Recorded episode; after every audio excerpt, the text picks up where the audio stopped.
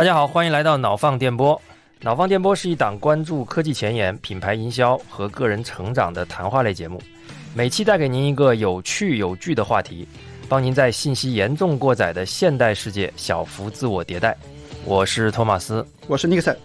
我不知道大家有多久没有在用 Chat GPT 了，或者是其他的这个 AI 的大语言的模型。就我个人来讲呢，我发现我的关注度和实际用它的这个场景在变少啊。我们看到一些数字，发现呢，Chat GPT 的增长出现了显著的放缓。哎，这个就有意思了。所以今天这一期呢，我们想跟各位听友聊一聊 AI 的另一面，因为我们之前做了几期啊，做了四五期 AI 相关的节目啊。总体都是非常积极的评价，而且甚至第一期是那种带着震惊体的那种状态在跟大家沟通。哎呦，这个 AI 终于迎来了 iPhone 时刻啊，等等。但是呢，现在我们忽然觉得这个事情好像有一点降温啊，以及我们从体验上、预期上都开始有一点点冲高回落的感觉。我们在研究了一系列的这 AI 的一些最新的论文，以及学术界也好、媒体圈也好，大家对 AI 整体的一些负面的声音之后呢，我们发现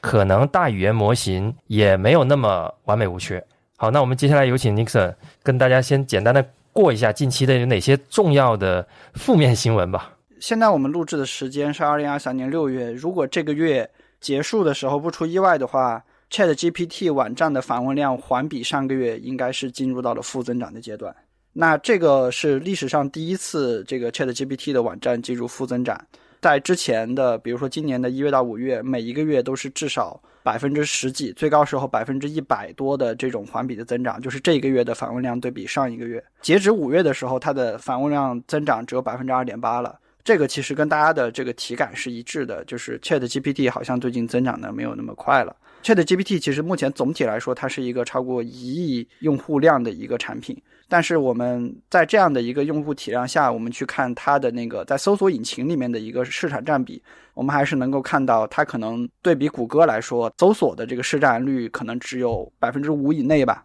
就是一个指甲盖儿不到的一个这样的一个比例，还是非常的低。早在五月份的时候，其实我们也看到有媒体说必应的呃月访问量开始下降。通过这些信息来说，ChatGPT 的这个潮流好像已经过去了。从体感来说的话，其实也有人做这个研究，就是六月初的时候，摩根斯丹利他们发了一份这个调研报告，他们找了两千个人，四月份的时候开始就问，他们发现只有百分之十九的人，他们说他们是自己用过 ChatGPT 的，只有百分之四的人他们会说我自己很依赖 GPT。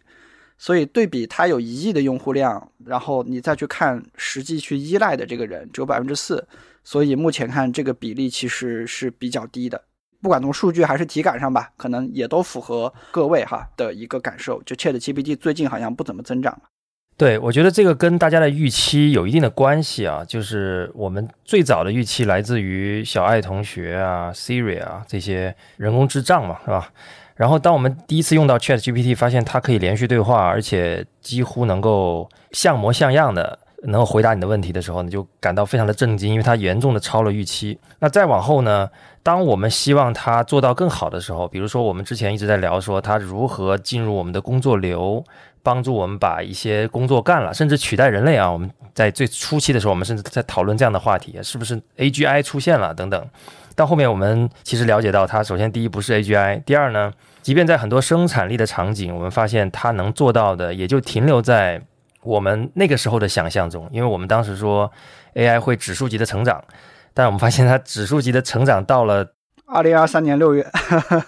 用着用着，你可能觉得说我我可能也不是那么需要。一定去用 Chat GPT，当然我现在还在用，可是我觉得比例啊，跟这个时长，包括我的朋友，我们也聊到这个事情，其实跟这个摩根士丹利的这个调查是符合的。百分之十九的人之前在用，那只有百分之四的人现在还在依赖，那就是说可能有百分之十五的人尝完鲜以后不用了，这可能也是为什么它的日活在下降的原因。对，我们现在看一下，就 GPT 二到三，然后 GPT 三到四，它的这种迭代是很巨大的。它可能就是类似像考试一开始只能勉强六十分，突然到了能获得这种很难的考试的几乎满分的这种状态，对吧？从差生变成最优秀的学生，或者是说，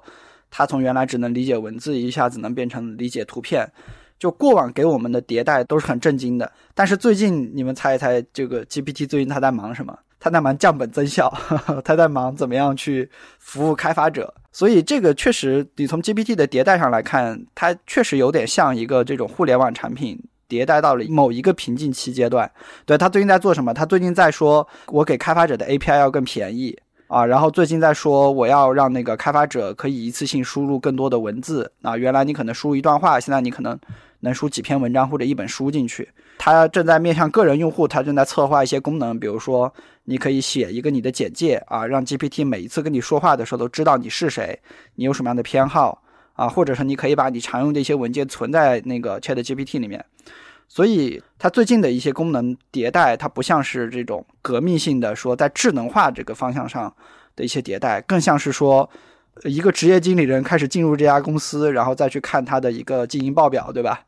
然后是说，哎，我的这个开发者要好好降低他们的成本，它好像是这样的一个状态。对，之前还有一种说法，啊说任何一种革命性的产品发展到第四代的时候，它就会进入一个平缓发展的这个阶段。就比如说 iPhone 四之后，手机的发展就在创新上啊，基本上就进入一个瓶颈的状态，变成一个缓步发展。但 iPhone 一到四。它是有一个跨越式的增长的。那我们看 GPT 一到四也是一样啊，它每一步都有一个很大的跨越，有非常大的迭代跟成长。但是呢，到现在连 OpenAI 的官方都在说，他们的 GPT 五是还没有开始的。所以，我们对于它接下来再一次让我们震惊到了这个时间点，我觉得大家可能要降低预期了。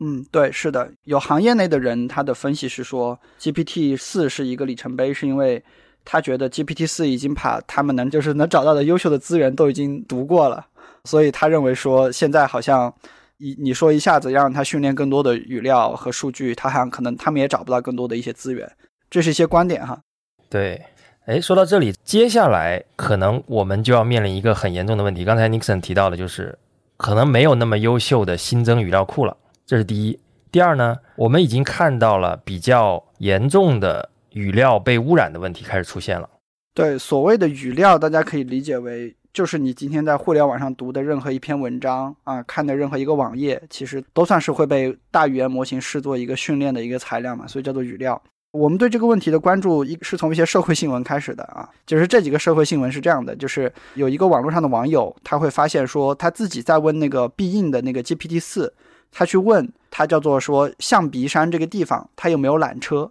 这个 GPT 四在那个必应的搜索里面就给他说，哎，这个缆车的票价是多少钱？成人票多少？孩子票多少？淡季旺季的那个运营时间都是什么时候？啊，我推荐你去看一下。搜索引擎还很认真的给出了说，哎，我是引用的那个知乎上的信息。结果这个网友实际到知乎上一看，他再去其他的搜索引擎里面一查，发现这个信息是假的。这个网友接下来去看这个知乎的这个账号，他发现这个账号几乎每一到两分钟，他就会生成一篇新的文章和回答。这一到两篇文章回答里面，很多东西是都是没有经过核实的虚假的信息。所以呢，当时这个网友就在网络上感叹，就是说，哎，感觉中文互联网正在被污染。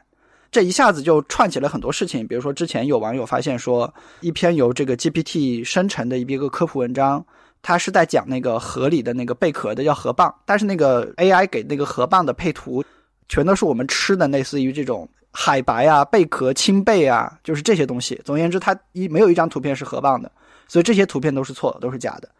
去年还是今年，重庆其实发生过很严重的山火，当时在微博上有一组特别著名的图片。大概那个图片描绘的是一群骑那个摩托车的少年在起火的山上送物资吧，大概是这样的一个故事。最后也被发现说那些图片超过一半都是伪造的。这个事情是真的，但是图片是假的。对，所以就会发现，确实还有很多媒体他们非常震撼，他们认为一开始我看到有的人说，哎，这个这个拍照这个摄影能能够得普利策奖，对吧？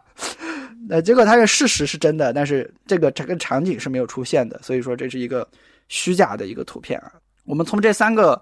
社会新闻里面，其实我们能够发现，大语言模型其实它有着非常强的制造事实或者是扭曲事实的一个能力。那他们对我们现在在做的一些科技公司已经产生了实际的影响。有一家著名的这个网站叫做 Stack Overflow，它大概就是一个程序员的论坛，程序员那里面问问题，互相分享答案。这个网站其实曾经是禁用过这个 GPT 的回答的。他的他的意思，你不要把 GPT 的回答贴到这里来，因为 GPT 的这个回答有可能是错的，我们审核不过来。但是的话呢，非常 tricky 的一件事情是从二二年一月开始以来，这家网站的流量平均每个月它下降百分之六，一直持续到今天。作为一个互联网的一个网站，这家网站的商业基本盘其实已经被冲击的很严重了。他们坚信的是说，我要在我的网站上提供经过审核的啊相对正确的代码给程序员。但是事实上呢，是很多程序员他不会去管那个代码是不是那么的严谨和正确。程序员更愿意到 GPT 里面去问一问 GPT 是怎么回事，然后哪怕 GPT 给他的代码有一些瑕疵，大家也就用了。所以我觉得这个其实是一个挺悲伤的故事，就是说便利性打败了正确性。就是人们愿意为了选择便利，而不是说我去认真的去搜索一次。对，这里提到的这些污染啊，其实应该说它主要是我们消费的内容。就是刚才提到的语料，语料这个概念实际上相当于是机器要学习的内容，但是机器要学习的内容跟我们消费的内容往往是同一个内容。那这些这些污染呢，它让我们在互联网上搜索消费。平时接触到的这些信息，已经是被 AI 洗过或者是污染过的内容了。那这个其实会导致我们在这个使用的过程中，我们我们自己的这个使用体验会变下会会下降。但是呢，刚才这个 Nixon 也提到了，即便如此，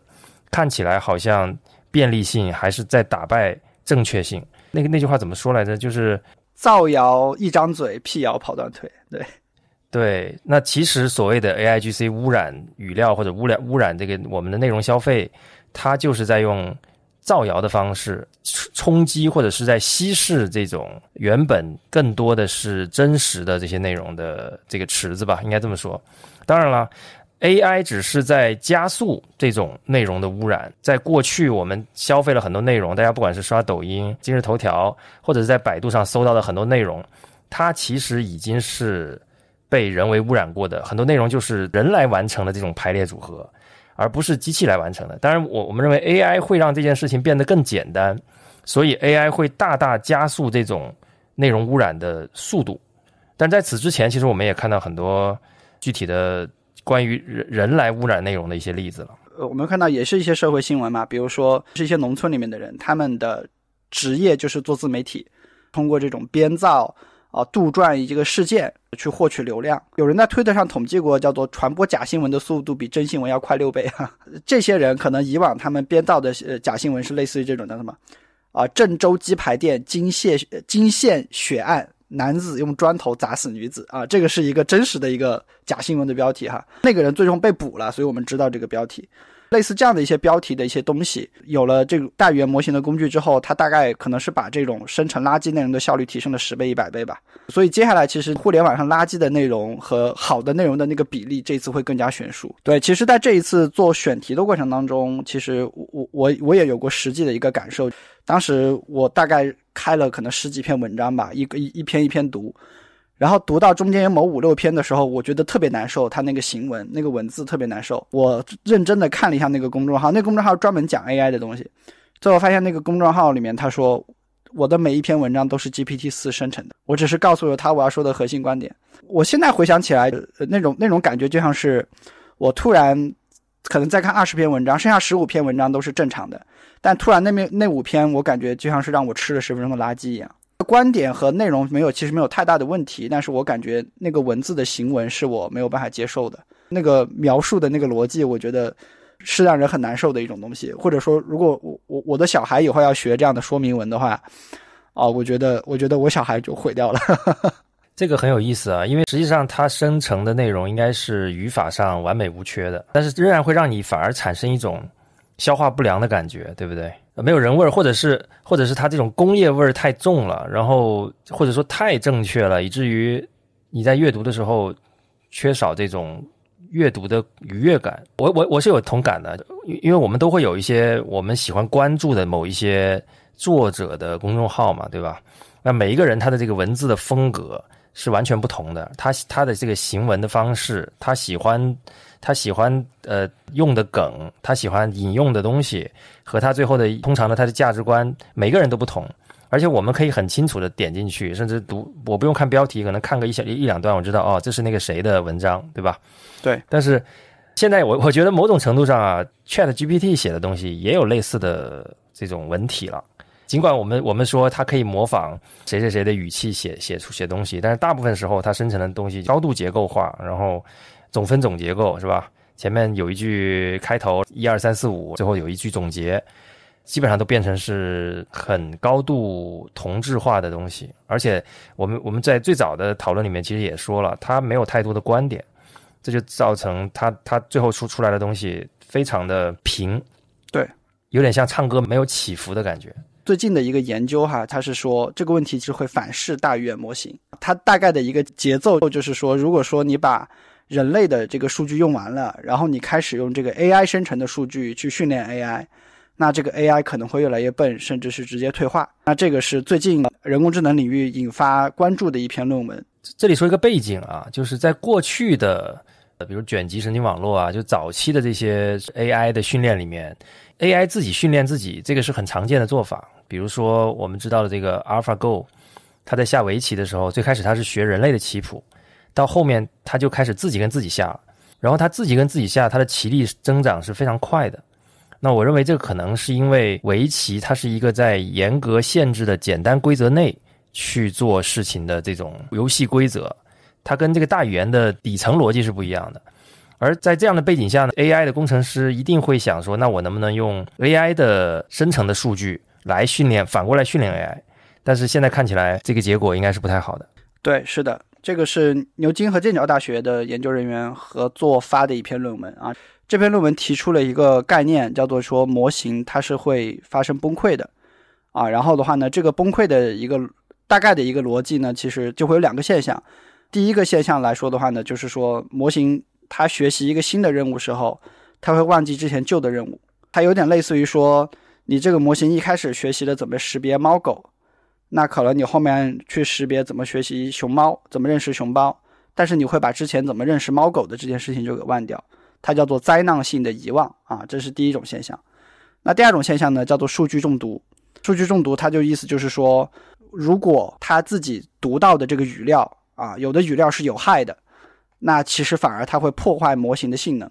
它其实有点类似于说一个 AI，它是原来是识别垃圾邮件的，但今天你故意的丢一些垃圾邮件，告诉他说这个是正常的邮件，这个模型马上它识别垃垃圾邮件的性能就不行了，所以就是数据中毒，其实有点类似于说你读到的语料是有毒的，那很快就会出问题。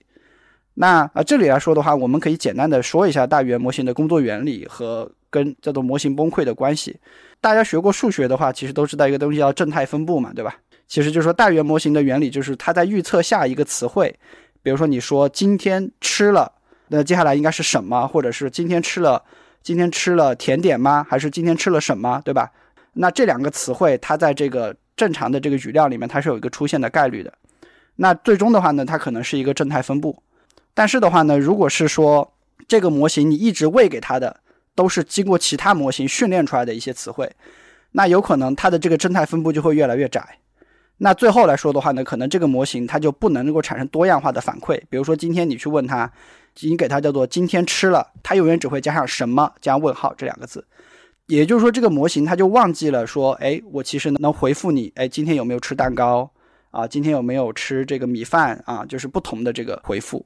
所以就是说，随着这种啊模型，它去吃另外一个模型生成的数据，吃的越来越多，它生成的那个数据的多样性就会越来越少，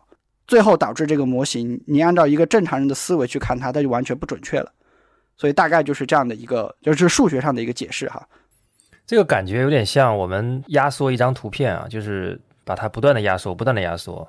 压到最后，这个图片就就会越来越，就是它的它的这个效果就会越来越差，最后几乎看不了，变成一张只有只有几个色块的一个一个图片的感觉。嗯，对，就是它把自己最原始的那些特征，它就丢掉了啊，它就忘掉了。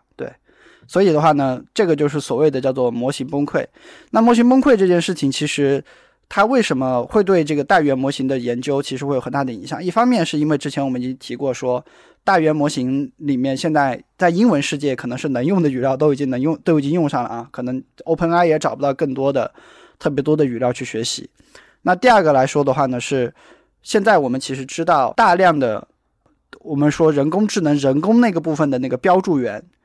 就是就是去标注这个原始数据的这些人，其实目前他们也在依靠大量的依靠 GPT 来完成工作。也就是说，今天其实你已经很难分辨说这个语料底是人标注的还是 GPT 标注的，啊，比如说今天你丢过来一只猫，对吧？一只猫的图片，你已经很难分辨出它到底是一个人去识别出来的猫，还是说是在某个 AI 模型辅助的基础上识别出来的猫。所以就是说，今天的情况下，污数据可能是已经被污染的了。而且目前来看，标注可能是这个行业会继续的走向说越来越依赖 AI 模型。因为之前我们也讲过，说有一期就是那个 OpenAI 让那个 GPT 四来去标注不同的这个职业嘛，对吧？啊，其实，在那一期里面，其实 GPT 的这个标注能力就已经很强了。是的，是的，我就想说这个，既然 GPT 已经接近人类，对吧？我记得当时已经非常接近人类标注员标注的结果，那后面 GPT 四来做标注员是很顺理成章的。那这件事情其实就会造成我们刚才说的这个可能的结果。这个论文里面举了一个很很明确的例子啊，他用这个机器学习的模型，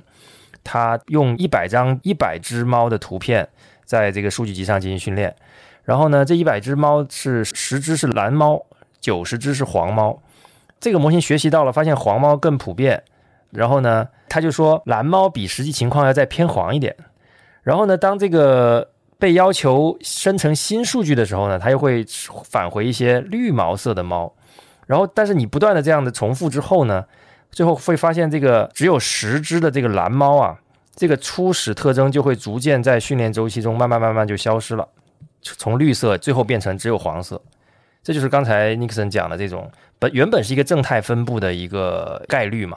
蓝的最少，黄的最多，但是因为不断的去机器学习收敛之后，最后这个机器认为就只有黄色了。那我每次我问他这个猫是什么颜色，他可能说就是黄色，但是他可能就丢失了很多初始的小概率发生的这些结论。那这个其实就是有可能会出现，如果你用机器训练机器，它有可能最后就会变成这个样的结果。对，是的。所以的话呢，其实这样的一个结果哈，其实我们对于英文的研究可能我觉得不是影响不是特别大，对于中文的研究它的影响会更大。就是说，因为我们之前已经提过，说现在全世界的文本数据库里面，其实中文数据库的建设是相对落后的。然后最大的一些文本数据库里面，百分可能百分之三到五以内才是中文内容，剩下百分之九十三都是英文内容。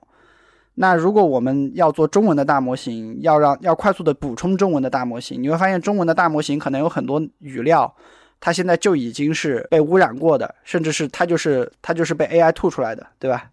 所以你可以想象说，这样的语料它会有它的它的质量会非常的糟糕。对这个我有我有实际的体验，因为我之前有一段时间在用必应嘛。那必应呢，你不管问他什么中文问题，他几乎都是用知乎作为信源来回答你。那这件事情其实就很 tricky 了，因为我们大家都知道知乎上面。都是人在美国刚下飞机，人年薪百万编出来的故事啊！这个真的是在知乎上编故事是一个非常常见的问题。那如果说我在必应上搜索一个正经问题，它推给我的是知乎的答案，其实我可信、我可采信的概率就变得更低了，我就不相信它。这是第一点。我觉得第二个问题呢，过去我们可能过于乐观了，就是对于这个中文语料这件事情，我觉得哎，大语言模型不是。翻译能力很强嘛，对吧？其实我们跟 Chat GPT 聊的很多中文的内容，它是先把中文翻译成英文，然后在英文得到答案之后，再翻译成中文回退给我们的。但是这就会有一个问题了，就是我们拿到的所有的中文的结果，其实都是某种程度上的翻译腔，而且这种翻译的过程本身又会丢失很多信息。那如果我们没有一个非常好的纯血的中文大模型的话，那可能我们在这个未来，如果大语言模型这个领域，我们就不会有非常好的中文的大语言的这个输出的结果。这些结果最后通通都变成翻译腔。其实现在已经有很强的翻译腔。我觉得你你在读那些 Chat GPT 生成的内容，为什么感到不适？可能也多多少少是是这个原因。它没有很好的中文内容去帮助它构建一个中文的表达。啊，我觉得这件事情可能比我们之前想的要严重。对。好，那说完了这个污染的问题啊，啊，我们接下来另外还关注到另外一个问题。其实，不管是任何的专注吧，或者是任何的这个专业人士，他们在说大语言模型的问题的时候，一定会提到两个问题，叫做偏见和歧视。这个其实是不只是大语言模型了，它我觉得这个是整个 AI 领域啊，就是你泛延到 AI 整个 AI 领域，它是更大的一个问题。所以说，今天我们来讲一讲两个非常著名的纪录片啊，都是奈飞拍的，一个叫《算法骑士》，第二个叫做《智能陷阱》。然后他们都是在讲这个算法，就是人工智能的算法是怎么样在现实生活当中造成了一些可能有歧视的一些问题。那目前来看的话呢，他们有一个总结，他们叫做说，算法其实就是内嵌在代码当中的观点。然后算法其实并不是中立和客观的。他们举了一些例子，比如说银行用的抵押贷款的这个算法，他们会更高比例的拒绝有色人种通过白人的这个借款。然后这个比例的话呢，可能有色人种的拒绝比例高出百分之四十到百分之八十，啊，然后的话呢，诊断皮肤癌的这种人工智能系统，可能看白人的这个皮肤诊断就比较准确，啊，因为它在这个这个模型在训练的过程当中。主要就参考的这些数据，啊，那事实上的话呢，还有一些这个算法的歧视，其实它不是由那个数据源产生的，它是由这个人为的商业目标产生的。比如说 YouTube 的一些工程师，他们曾经就承认过，他们就说他们的算法就是故意的把人的把人的观看就做成两极分化的，啊，就是说就是类似于说那种，比如说美国的左派和右派，啊，你你就你就看你是左派的人就看左派的视频，右派的人就就看右派的视频。这样的话能够延长你的观看时间，所以大概有这么一些例子哈。那最有名的可能是那个 NBA 的那个球员叫做 Kyrie Irving 啊，然后他自己有有很长一段时间他被认为他认为地球是平的，他最终道歉，他说这个事情是因为那个 YouTube 整天都在给大家推这方面的视频，导致他真的认为是这样。对，所以其实你已经可以想象到，就是说类似于说有色人种，类似于说证件的偏好啊，甚至是说阴谋论。这些东西都在我们日常生活当中，我们都会认为说是不理性的、不客观的东西，但是他们在这种算法的传播的这个世界当中，其实是大行其道，对吧？是的，因为算法其实它倒不是故意让你觉得地球是平的啊，但是呢，它算法很很善于去利用人性的弱点，那人性呢又是有非常非常多的偏见和很多的这种，我我们讲这个系统一里面。就思考快与慢里面的分类啊，系统一很多很多时候是直觉性的会做出一些决策，那这些决策其实在古代可能是有利于人类生存的，但是在现代社会呢，它就会变成非常严重的一些偏见的结果。那算法为什么会支持偏见？其实很简单，就是因为人性里面人有保持一致的这种这种愿望，人也不喜欢随便改变自己的观点。那么，当你接受了一个初始的设定之后，比如说你在读了一篇文章，算法发现你停留了很久，它就会给你推类似的、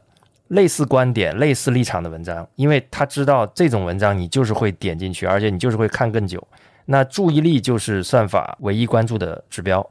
他就希望能够把你的注意力一直留在这个平台上面，所以他就会不断的给你推。同样保持这样观点的文章，这就是为什么欧文一直觉得地球是平的，因为他持续的在接收到关于地球是平的这个论点支持的文章。算法就是这样，所以呢，左派就更左，右派就更右，整个社会进入一个极端化的这个结果。我觉得某种程度上，这些社交媒体啊，这些互联网公司的算法，其实在背后是在推动这件事情的。它不是主观的推动，但是它客观上造成了这个结果。对，是的，但是我觉得分发内容的例子可能比较好解释，因为大家都知道分发内容其实是跟内容平台的商业利益是挂钩的。但如果你把这个问题摊开看，你去看，不管是大语言模型还是我们常见的一些 AI 模型，它都存在一个天然的结构性的一个弊端。这个弊端呢，就是它的结构太复杂了，以至于说它的参参数太多了。比如说刚才托马斯提到的，GPT 三内部有一一千多少，一千七百五十亿个这个参数，对吧？然后也就是说，它生成的每一句话都是这一千多亿个参数共同作用的结果。但是你不知道这些参数是怎么样去互相协商、互相协同工作，把那句话给你生成出来的。这个原因是因为就是它参数太多了。然后的话呢，这些参数互相内部计算的过程来说的话呢，它是高度的用数学的话叫做高度的非线性。那简单的理解就是特别的抽象。那这就导致说，今天我们在运用一个。AI 模型生成的结果的时候，其实你是没有办法去追溯和理解这个模型是怎么把这个结果给算出来的。那我这里举一个跟内容没有关系的例子，比如说人工智能的那个自动驾驶的算法。其实很多年前就有一个经典的例子，就是在一个那个 stop 的那个牌子上面，正常的的情况下，那个算法识别到那个牌子，它是会知道说它代表停车。但是的话呢，有人就在那个 stop 的牌子上贴了几张黑白的胶带，然后那个算法路过那里，反而就认为说，哎，他是在告诉我说限速四十五公里。就发现开发者没有办法解释其中的原因，对吧？开发者说，我我也没有所谓的日志去理解当时 AI 是怎么决策的。这个其实就是所谓的 AI 普遍存在的可解释性的一个问题。那这个可解释性的问题落到我们大语言模型上，其实我们会发现近期的一些这个论文啊，其实还在研究 GPT，但他研究 GPT 不是说他去怎么改进它，而是他看到 GPT 很厉害，他大概也知道它的基本的工作的原理，但是他解释不了 GPT 准确的工作方式。哎，这个要怎么理解？我们看到两篇论文其实是很有意思，一篇是这个 Meta 的人做的，那他就是研究那个 GPT 是怎么样去学习一门新的语言的，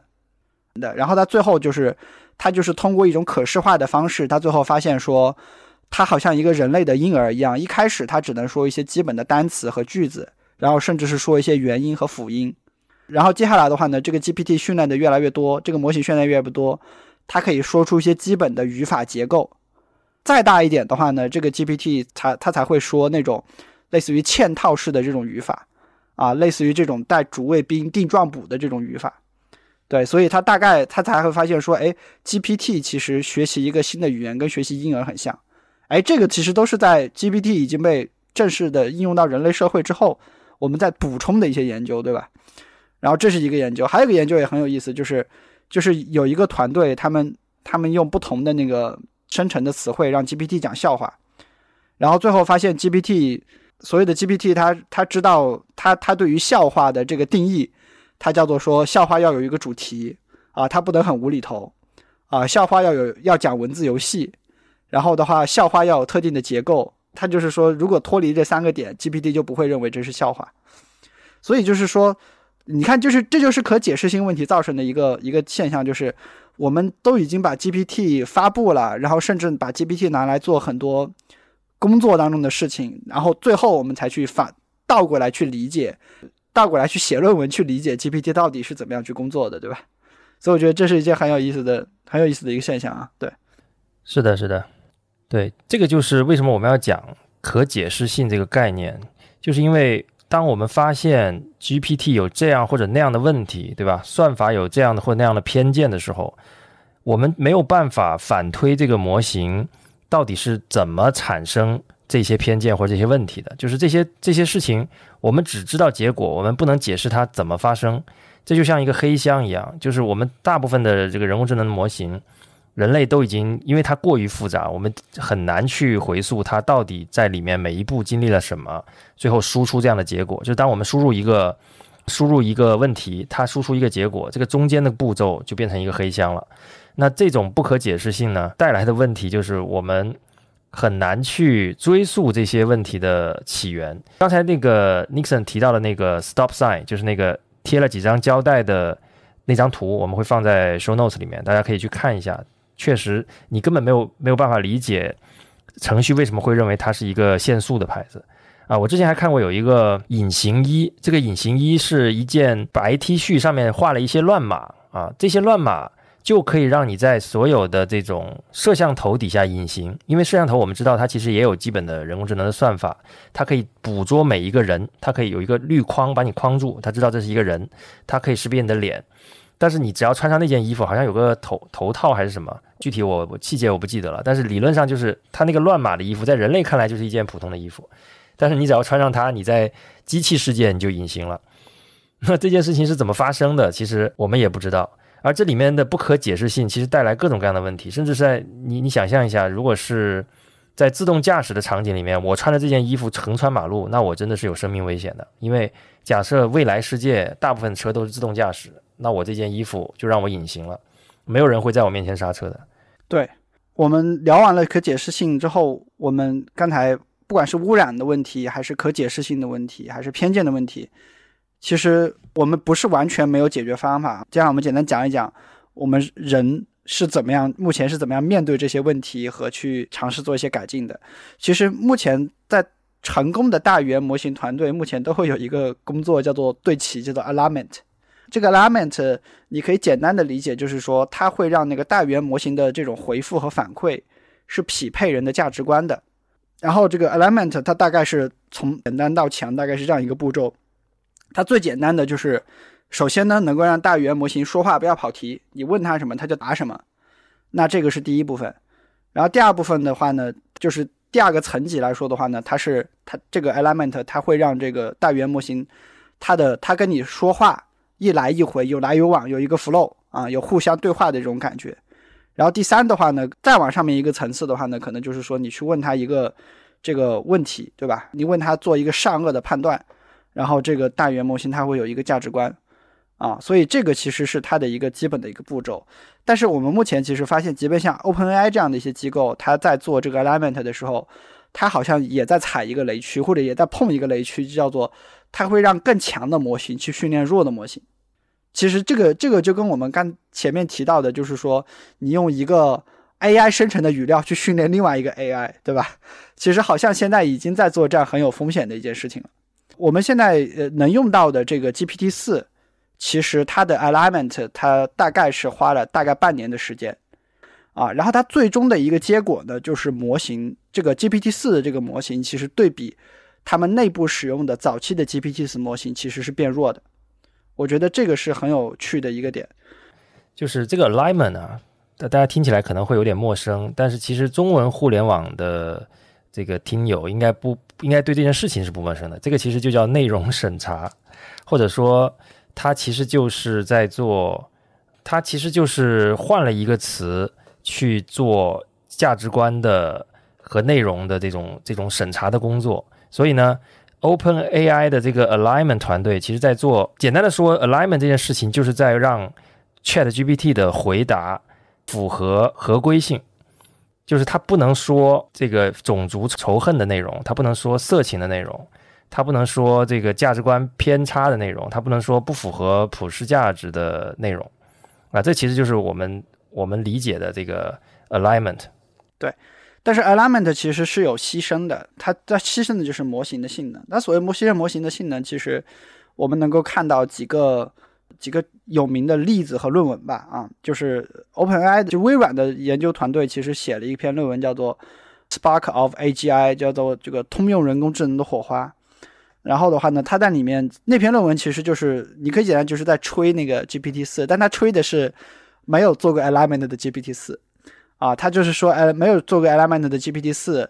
它的这个解决数学问题的能力，甚至是说你让他写一段代码，把某一个这种复杂的图形给它画出来，他们在那个代码里面，他们是让那个。GPT 四去画一个独角兽，用代码的方式去画，而不是用这个什么生成那类似 Midjourney 的方式去画，不是，他就让他用代码的方式把那个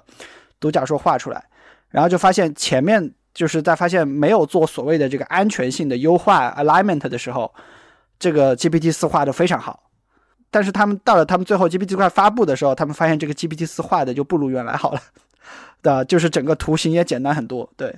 对。这个在必应上刚刚上市的时候也有同样的说法，就是最早的版本的必应，它的这个回复的长度和回复的轮数都跟现在是不一样的。它它可以有长内容的输入跟输出，而且它可以跟你聊非常多轮。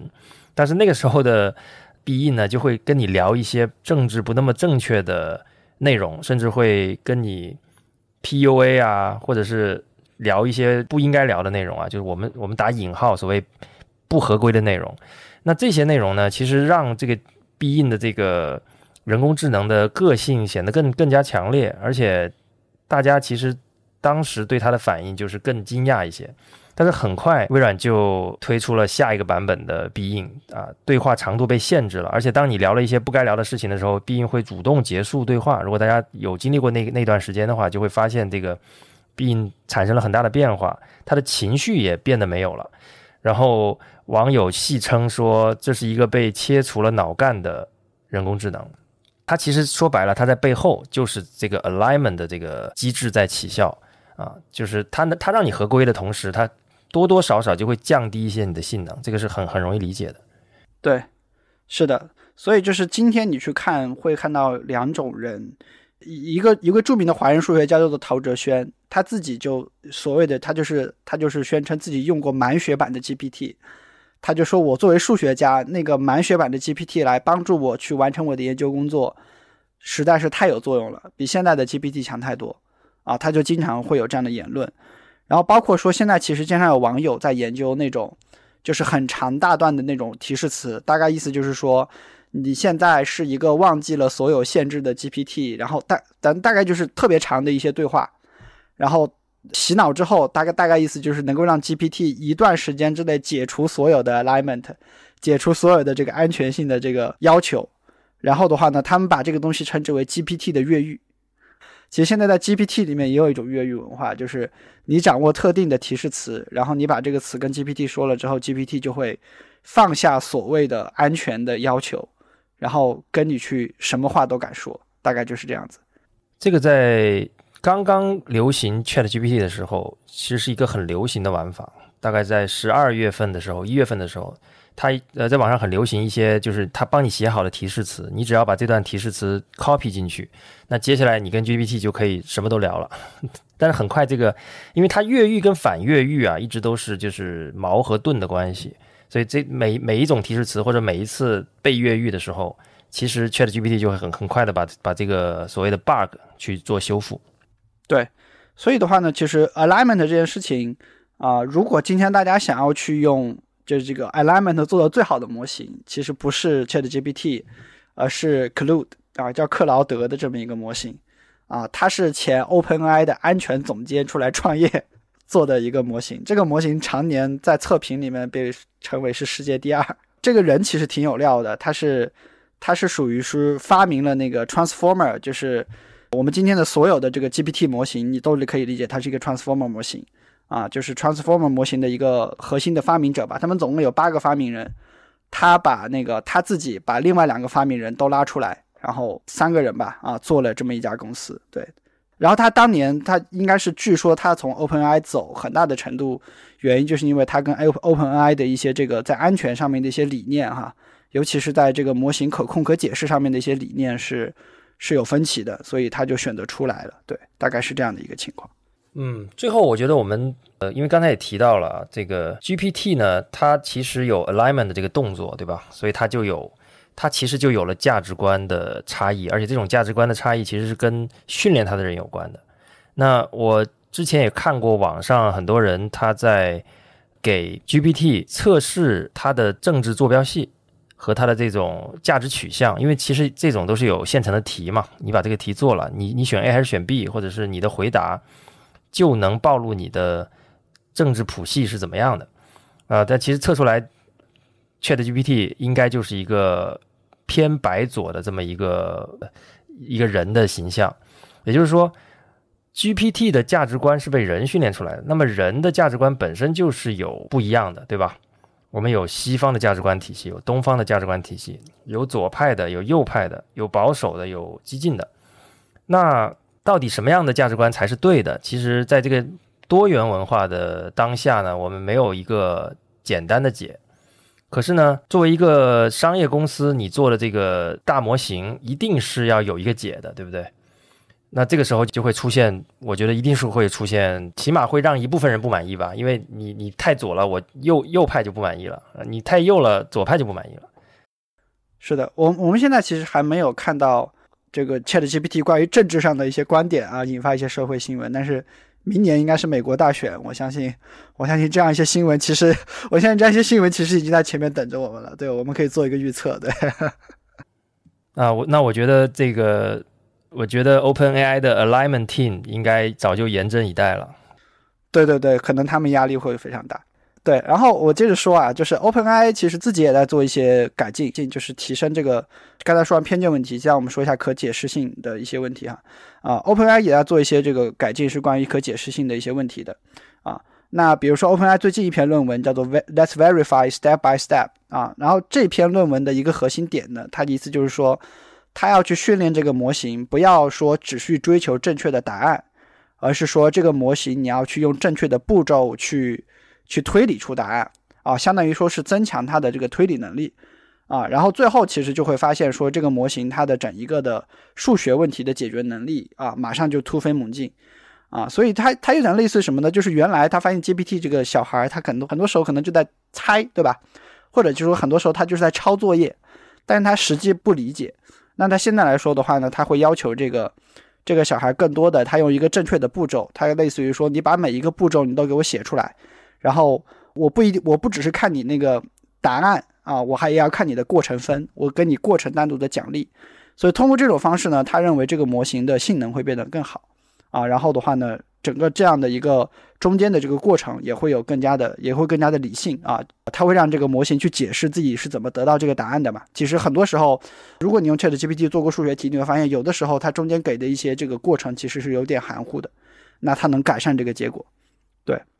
这个有点像我们考试的时候，如果你只写答案，就大题啊，你只写答案是不不得分，是只能得一半的分的。你的每一个步骤的解题都必须正确，最后这个题才能得满分。我觉得教 Chat GPT 越来越像教一个小孩学学东西了。对对，事实上在教育里和在怎么讲体育训练里，其实就是奖励过程是特别常见的一种手段，对吧？哈哈。嗯，好像只有在工作里才是特别特别多的奖励这个结果啊，但事实上人在 training 的时候其实是特别的注意过程的。OK，那我们接着讲可解释性问题。其实可解释性问题其实还有一个解决手段啊，叫做什么呢？就是叫做做可解释性的模型啊。所谓可解释性的模型，现在有一种叫做 BERT，BERT 模型啊。然后这个模型呢，它大概的意思就是说，比如说你今天给这个 GPT，你给这个大语言模型各种各样的输入。那他最他在最后给你那个结果的时候，他会告诉你哪一个输入的那个信息是权重最高的，啊，比如说今天是医生有一个医生去诊断，对吧？他去看一个那个看一个病人拍的片子，那这个模型可能可能除此他会正常的情况，他会告诉他一个结果。除此之外的话，他会告诉他说，哎，针对这个病症啊，这个人是一个女性，然后可能是五十岁。啊，我觉得这两个信息非常重要，因为这个人群是因为这个年龄的这个性别是这个病的高发人群，对吧？他可能就会把这样的一些信息也给到医生，这样的话呢，医生做判断的时候的话呢，他会更加的有底气一点，他也会认为更加的符合规定一些，对吧？其实可解释性，我们之前提到过，就可解释性在一些社会生活当中特别严肃的领域，比如说医疗、金融，这个其实是会最先使用所谓的可解释性模型的这么一个概念的一个几个领域吧。大概是这样子，也就是说，你需要知道这个 AI 的结果是怎么推出来的时候，那这个领域就非常对可解释性的要求比较高。举例来说，金融机构用 AI 模型来给用户做信用评分，这个很常见，对吧？我们大家都有这个芝麻信用分啊，那那可能他在这个金融机构可能就根据这个分数直接给你决定贷不贷款给你，以及贷多少钱。那这个过程呢？如果模型只能黑箱告诉你它是多少分的时候，我觉得作为机构也好，作为个人也好，恐怕我们都不能接受这个结果啊！也而且也也可能会出现刚才说的那个问题。其实这个人信用很优秀，但是就是被拒了。他可能刚好就是在系统的某几个 bug 点上出现了一两个乱码，就所谓的乱码，导致了这个结果。那如果它是一个可解释的模型呢？那我会告诉你，你为什么被拒了？你被拒的原因是以下哪哪几点？那这就是一个可解释的结果。这种结果基于这种可解释性模型出来的结论，才有可能被运运用在刚才说的医疗。那我我们举的这个信用评分的这个例子，类似这样的严肃的这种场合下，可解释性是非常重要的。对对，是的。其实其实可解释性包括之前提到的，就是啊。偏见啊，污染导致的一些可能的一些安全性啊，其实，其实这些问题是我们最近一年左右的时间，我们在看 AI 的时候，我们会觉得它其实是一些一阻碍 AI 在企业里边在真实的世界应用最最关键的一些问题啊。比如说，其实我前段时间看那个 Salesforce 啊，一家软件公司，企业软件公司做的一个统计，它就是说，超过百分之六十的这种 IT 的负责人，企业里面 IT 负责人，他们都想引入这种。AI 的大语言模型的工具，但是也有超过一半的人，他们会知道说 AI 生成的东西是不稳定的、不安全的、不靠谱的，所以你就会发现这个东西很矛盾，就所有人都很想用它，但是所有人都很担心出问题，对吧？对，所以这里的话呢，其实我我我觉得我要对可解释性问题，我觉得就是刚才包括刚才提到的例子，我其实我要做一个反思哈，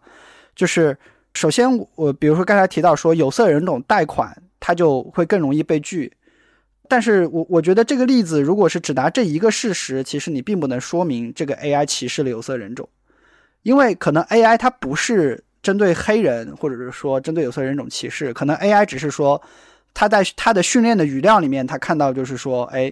我的这个正态分布就显示有色人种的这个这个信用就是赖账率可能会更高，对吧？然后我自然的把那个正态分布给它还原回来，对吧？他就是说就是说，对于对于那个 AI 来说，它可能不是一个做判断的原因，它可能只是一个结果而已，它只是把它还原出来了，对吧？所以呢，我想说的是说，针对我们在我们不知道这个。模型怎么样是具体的工作的情况下，这个可解释性的问题，其实它也不是非黑即白的，它可能只是一个概率管理的问题。为什么这么提呢？是因为我就问你一个问题，就是今天你用人去审核审查人的贷款申请，你能说人是没有偏见的吗？对吧？其实人人反而是说你很明确的知道人是一定会有偏见的，对不对？对人人的偏见甚至更更大，因为我们心理学有一些研究的话，你会知道人的心理的很多决策其实非常草率嘛。就是呃，之前不是有很其实很有很多很多心理学的书都在讲这种这种事情。比如说有个很经典的例子，就是假释官每天假释，就是一个一个犯人能不能被假释，其实跟这个人本身他做的怎么样，以及他是不是应该被假释，当然跟这个肯定有关啊。但是还有一个相关维度，就是你去进入这个法庭，确定这个审判的这个时间是正相关。就是快到中午吃饭的点儿的时候，法官倾向于不给你假释。为什么呢？原因也很简单，就是因为在中午快到中午的时候，法官已经很饿了。这个时候血糖浓度比较低的情况下，人的大脑的运作是被降频的。你理解一个 CPU 快没电了，它就被降频处理了。那这个时候呢？人脑在降频的状态下，倾向于做保守决定，所以大部分到了中午的这个这个罪犯呢，往往得不到假释。但如果你是早上，他精力充沛的头几个，你稍微声泪俱下一点，可能法官就让你过了。啊，其实这就是一个很典型的人的偏见，他甚至不不是这个人主观上知道他有这个偏见，但他就潜移默化的存在。那相比之下呢，我们当然你看，其实这也是一种可解释性，就是。我知道法官为什么中午十二点。那如果我看数据发现中午十二点就是拒签率最高的，呃，就是不过的概率最高的时间，那我们可以去看他的这个状况是怎么回事儿，然后来解释它。那反过来，其实我们也希望未来的法官，假设是个 AI，他能给我们一个解释，为什么你不让他过，你让他过这件事情，我认为是重要的。当然，这个不能因为人类的偏见比计算机更高。我们就觉得计算机，哎，就你你你就这样吧，对吧？那可能就是我们对计算机的要求也更高啊。就是你不，你这个硅基生物怎么能跟我们碳基生物一般见识呢？对不对？啊，对啊，硅基是你你碳你硅基生物不要跟我一般见识。对，所以所以这里我们今天去看那个心理学领域，甚至是那种我们常见的用户研究的领域，其实人的这个偏见早就可以被量化了。比如说，我做产品的，我们就会有一个那种一种研究方法，就是给你一个产品的配置，然后知道说中间的哪个配置对你是最吸引的，然后能能把它量化出来，就是比如说能把，比如说做一个产品，能把电池的容量大小和屏幕的分辨率这两件完全不相关的事情，我都把它转化成同一个经济学上的指标，然后告诉你说哪个东西对你把这个东西卖出去更有利。对，所以我的意思就是说，人的偏见其实是可以被量化的。的重点其实是说，只要机器的算法偏见比人低，其实这个其实就怎么讲？其实从结果上来说，你是可以让机器来做决定的，对吧？但我们为什么人不愿意让机器做决定？是因为人一般来说，人只要你不给他解释清楚那个过程，人就不服嘛，就不符合我们经受过的叫做什么程序正义的这套东西嘛，对吧？所以，这个例子其实就很像那个过去几年自动驾驶的这个领域发生的问题，就是自动驾驶的这个算法，我们现在没有那个 Apple to Apple 的对比啊，但是事实上，如果你只是看一些事故的发生率，好像确实已经比人更好了，对吧？啊，已经它的表现已经比人更好了。而且自动驾驶的这个前沿的算法，其实早就已经进进到了什么，他们叫做 L L 四，就是彻底不用让你摸方向盘的那个等级。但是你会发现，说是什么阻止了真正的 L 四的车上路呢？其实难的不是说让自动驾驶算法最好，在这里难的其实是你怎么样让社会有一个正确的规则去匹配这样的算法，然后你的这个立法的责任是怎么来去接受的。那这样的难点是在哪里呢？比如说，我举一个例子，今天这个北京市可能跑了几十万辆这个大众的汽车，对吧？但大众的汽车出问题了，好像这就是一个常见的交通事故，对吧？但如果是特斯拉的汽车出问题了，哇塞，那那明天汽车板块的头条肯定就是它，对吧？对，这就是人的偏见。包括包括那个，包括前几年，就是 Uber 这家公司在研究那个自动驾驶算法的时候，他们有一辆测试车就在就在那个路上触发了交通事故，然后驾驶员就死了。然后这家公司的那个自动驾驶的那个研究一下子就被停滞了非常长的时间啊。然后所以就是就就是就托马斯说的，这个时候我们发现人的偏见反而就要去拉低了这个算法应用的拖延了这个算法应用的一个节奏，对吧？啊，然后的话呢，以至于说我们看到了更加激进的法规，我忘了是去年还是前年，就是德国，它已经它的法规已经进展到什么程度？就是说，如果你这个汽车生产制造商，你敢说自己是 L 四，那你就要把所有的责任都负担起来。啊，他的意思就是说，因为 L 四意思就是说，你你你人就人就几乎就不用碰方向盘啊，绝大部分的这个有风险的情况，汽车会自己去那个规避嘛，对吧？对，奔驰已经公开宣布，他们将在今年吧全面进入 L 三，然后呢，对所有的交通事故担责，这个是奔驰已经明确说了的。对我我我看只有这一条路了，就是厂商可能也没有其他的办法来推进这个事情了，就是我来担了啊。对，所以所以以后可能你会发现说，以后真正我们能在路上看到大量的不需要摸自动方向盘的车，它可能有两个前提，一个前提是。这个地方的法规要认可这样来开车，对吧？这是第一个点，他不会，他不会去拍，不会去扣你分。然后第二个点呢，是可能是汽车制造商和保险公司他们要联合开发出一种新的商业的保险的形式，对吧？然后能够 cover 掉汽车制造制造商去赔付那些出事故的车的成本。然后的话，同时呢又能控制说，又能控制好这个车的价格，对吧？我不要卖太贵。啊，保险和汽车制造销售这三种业态。他要去做一个利益的重新分配和模式的变化，那那成为了这两个点之后，我们才能看到大量的不需要摸方向盘的车在路上跑。是的，所以刚才我们一直在讲价值观的问题啊，就是这个世界其实是非常多元的，没有一种价值观是普世，所谓所有人都同意的。那其实就就这个自动驾驶这件事情来讲呢，我们可能相对偏。激进一些，我们觉得这件事情可以接受，对吧？机器出点小问题，其实比人要概率低多了。我们大家都知道这一点。但是呢，其实有很多的人在这个这个社会上有非常非常多保守的人。首先，保守就不不代表错误，对吧？那第二呢，保守的人他是不能接受这个车有哪怕万分之一的可能出问题，而没有一个司机坐在上面的。他可能他可以不用去管这背后的概率啊、可能性啊。全责呀，他就是不接受，这是完全符合社会现实的。这个社会就是由不同观点的、不同价值观的人组成的。那这件事情就变得，他肯定会拖慢某一些所谓我们觉得应该更快速发展的技术的进程。这个就是人类这种复杂动物形成这个社会之后，它带来了很多提效的事情，但它同同时也会有这种。拖后腿的事情发生啊，但但是拖后腿，你看我当我用了拖后腿，其实它就暴露了我的价值判断。对对，所以我对于可解释性这个问题的判断，说它在短期之内，它会一定程度上会影响到 AI 的大规模应用，但是更长期，我觉得这件事情一定是说，一旦你的算法的这个偏见它降低到一个非常可控的水平，对吧？然后再加上说你这个 AI 带来的生活的便利是足够清晰的。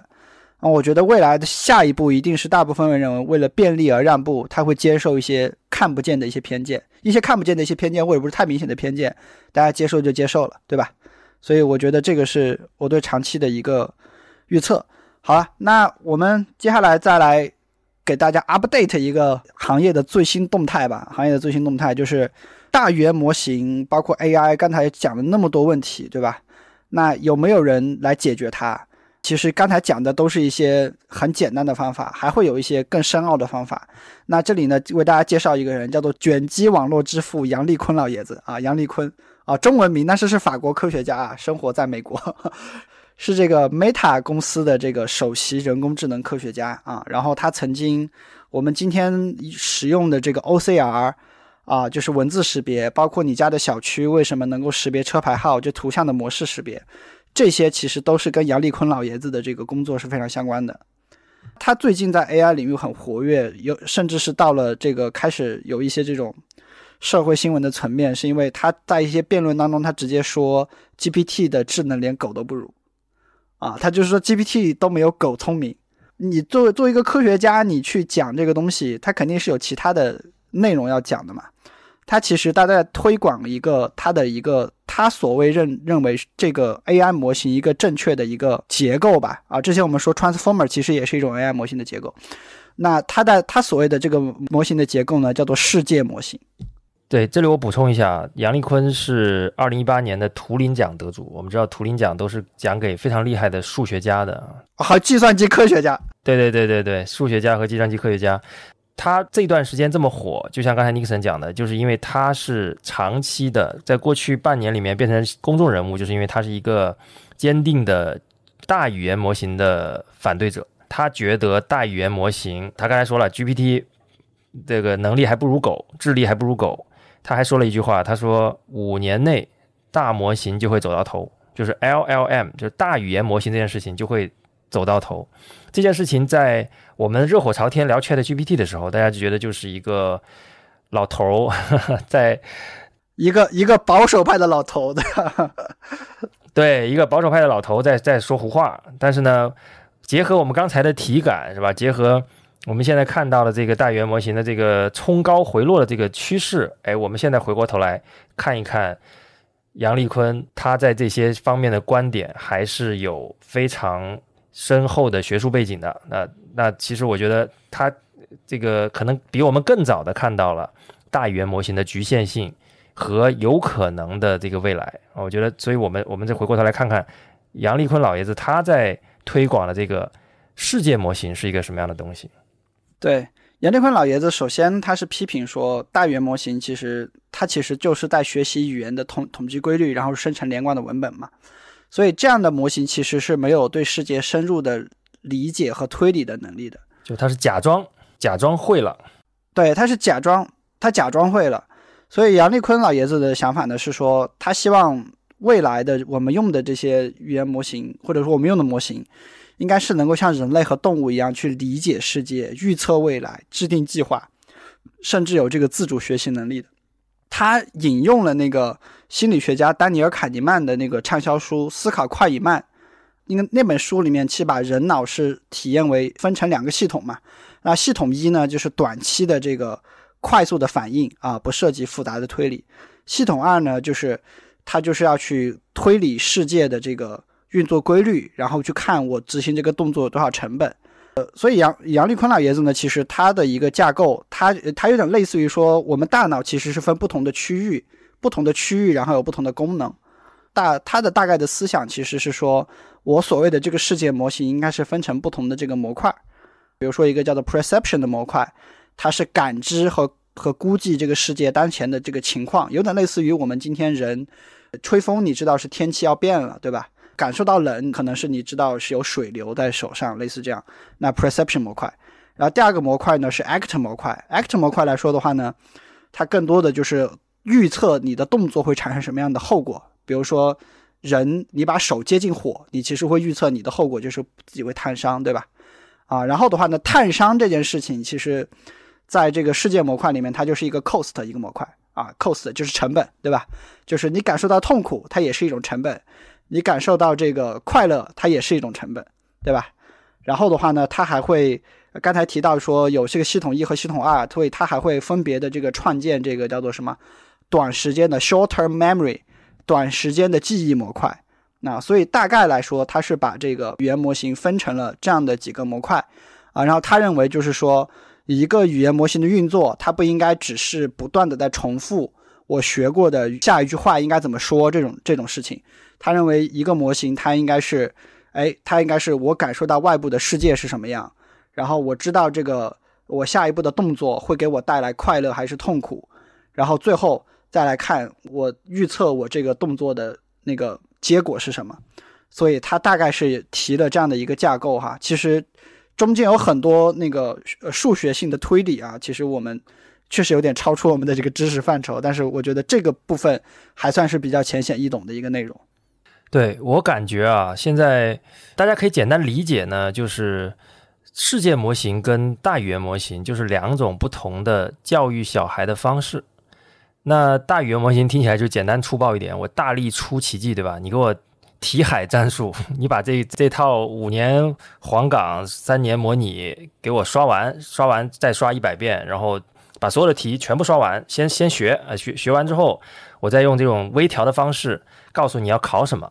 然后你再针对这个考点进行 fine tune 啊，通过这种方式，哎人然后人工再给你打分，让你反复的再学个半年，然后产出的就是大语言模型，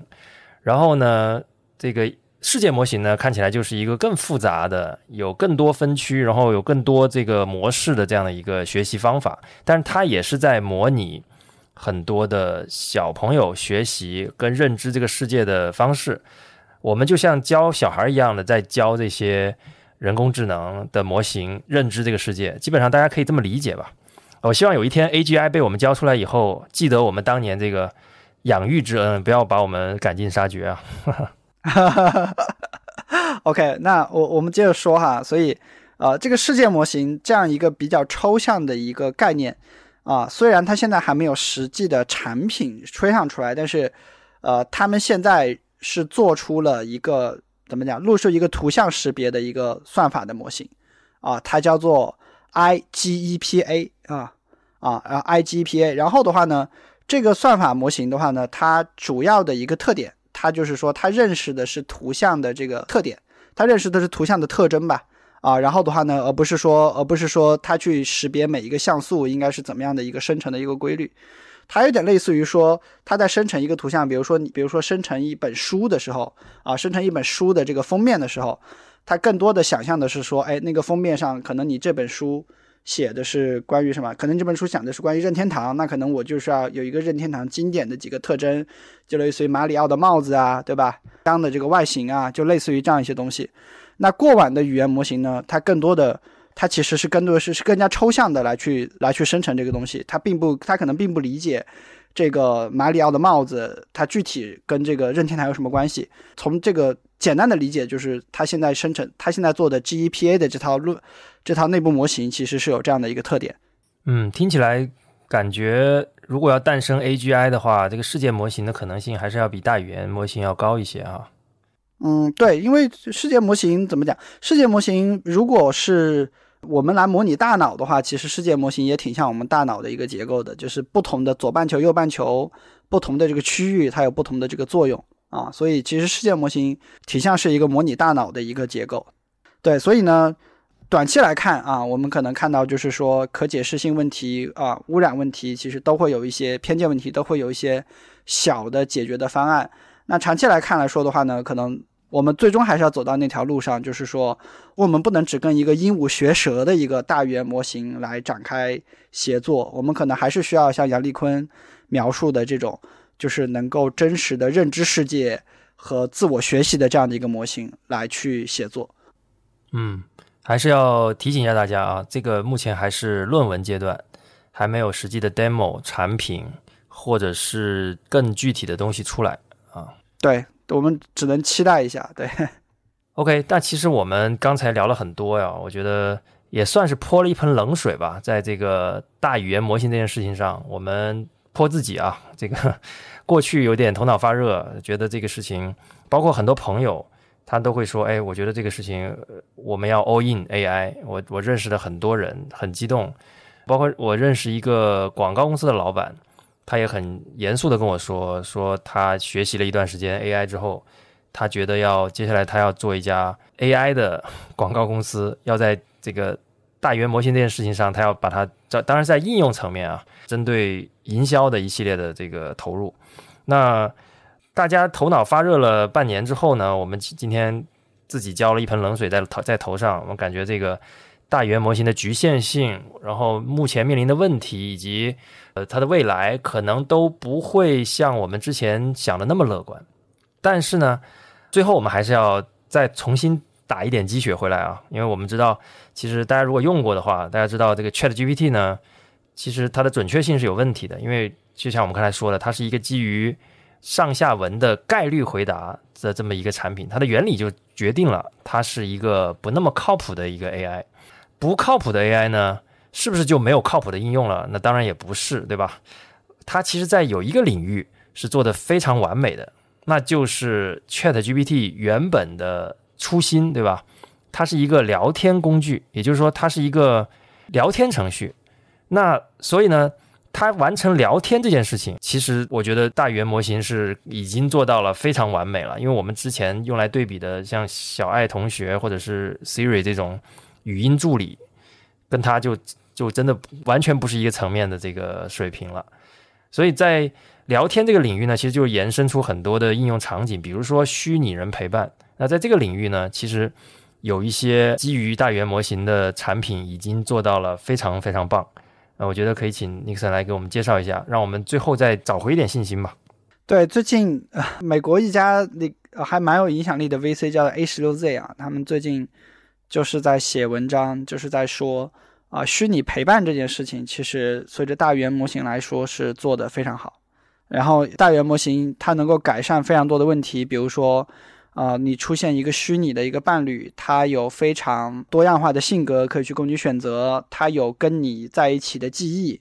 然后他能生成非常连贯的不生硬的语音以及自然的动作，以及就是说今天能够依靠各种的这种 AI 平台，已经能够实现说，他们能够甚至是这些虚拟的伴侣能够给你提供一些服务，所以说虚拟陪伴这件事情。呃，其实，在今天，可能在国内社会啊，它还是一个相对小众的需求。但是我们知道，呃，像国内可能一些，比如说熟悉二次元文化的人，或者是一些零零后一些年轻人，其实对样的对于这样的一些虚拟陪伴，他们的需求是很刚需的，而且是非常买单这样的一些服务的。那我们知道一个著名的例子叫做 Karen AI 啊，就是一个女网红叫做 Karen。啊，那她现在在做的一件事情就是说，她把自己的那个声音和图像都请那个大语言模型训练过了之后，如果你想要跟 Karen 对话，你就可以去，你就可以去按时间买他的服务，然后 Karen 就会回答你。然后他的那个应用现在已经有超过两万人在用，而且第一个星期就赚了七万两千美元，啊，这个还是一个蛮不错的一个收入的一个情况吧？对，还蛮蛮不错的一个生意。那这个是可能可能女网红还是比较怎么比较小众的例子。那 Snapchat，Snapchat 有点类似于中国的 QQ 吧？它类似的点是因为 Snapchat 在美国也主要是那个年轻的小朋小朋友在用。那 Snapchat 推出了一个叫做 My AI 的，就是我的 AI 这样的一个聊天机器人。它那么的一个成果是。他们在两个月之内啊，他们大概一点五亿用户在这上面，呃，来回发了一百亿条信息，大概每个用户你应该是发了二十多条，对吧？你可以想象，就是说今天你其实是不会跟一个智能客服你会来回说二十多句话，对吧？但是的话呢，卖 AI 里面很多人其实很多小朋友其实是跟他去聊娱乐的话题啊，跟他去聊轻松的话题啊，所以这个东西其实是一个啊，甚至是有的小朋友他让。他让那个 Snapchat 的卖 AI 来辅导他的数学，你们可以想象吗？就是你家的小朋友回来打开 QQ，然后，然后 QQ 里面有一个 AI，那个 AI 在教小朋友怎么学数学作业，对吧？所以这件事情其实是非常受年轻人的欢迎的，以及就是说很很多美国小朋友现在已经说这个 AI 就像是我最好的朋友一样。对，是的，但是我们其实。大家如果听完了我们上面的内容啊，再回头来看现在流行的这个虚拟陪伴的这些产品，我觉得大家仍然会感觉到有一丝丝的问题跟隐忧在背后。比如说，这个跟你聊天的人的价值观是怎么样的？他在跟你的孩子聊天的时候会传递什么样的信息跟价值？啊，他的 alignment，也就是他的这个内容审查，我觉得要要求可能会更高，因为我们也看到，其实像 My AI 的很多案例也是在尝试越狱，就是跟他聊一些不应该聊的东西，让他说一些不该说的话，就是永远都是大家都都会在这些所谓的这个互联网的这个冰山之下的内容。去试探啊，包括一些尺度比较大的啊、色情的那些内容啊等等，它一定是未来这一类产品要面对的非常大的一个挑战。但是我们 so far，我们认为其实起码在这个产品的特性上，我们认为大语言模型的这种聊天能力很强的这种，尤尤其是取悦这个人类用户的能力很强的这个特性，其实用来做陪伴是。非常顺理成章的，而且现在看到了，也看到了一些明确的产品，我们认为是有很好的商业前景的。对对，我觉得我们需要关注它，有很两个非常重要的原因。一个原因是因为现在年轻人在用的东西，其实很大程度上它就是会未来是会社会主流的啊一些东西啊，比如说我们原来用的 QQ，对吧？就是说那个最早的这种抖音啊，其实。这早期都是一堆年轻的小朋友在玩，然后随着这帮年轻的小朋友长大，它就会是一个非常成功的一个东西。然后第二个原因是因为，就是随着我们生生活水平的进步，对吧？生活水平的进步，其实这种满足人的精神需求的东西是越来越是越来越有商业价值的啊！这是为什么我们需要关注它。对，好，以上就是我们这一期想跟大家探讨的内容啊！不知道大家听完之后呢，对 AI 的信心是更足了呢，还是？也打了一个问号呢，以及我们也我也很好奇啊，大家在实际用 AI 的这些产品的体验，在这段时间，包括大家的预期啊、使用的感受啊，有没有发生一些变化？大家是还在继续用这些产品吗？我觉得大家可以在评论区聊一聊，大家现在对 AI 的看法有没有什么新的变化？对，或者是说可以在评论区写一下。你最近觉得 AI 最好用的一个应用，或者是觉得 AI 最不满足你预期的一个应用，对，都可以。OK，那希望大家在评论区踊跃讨论啊，我们也会选出发言最精彩的三位听友，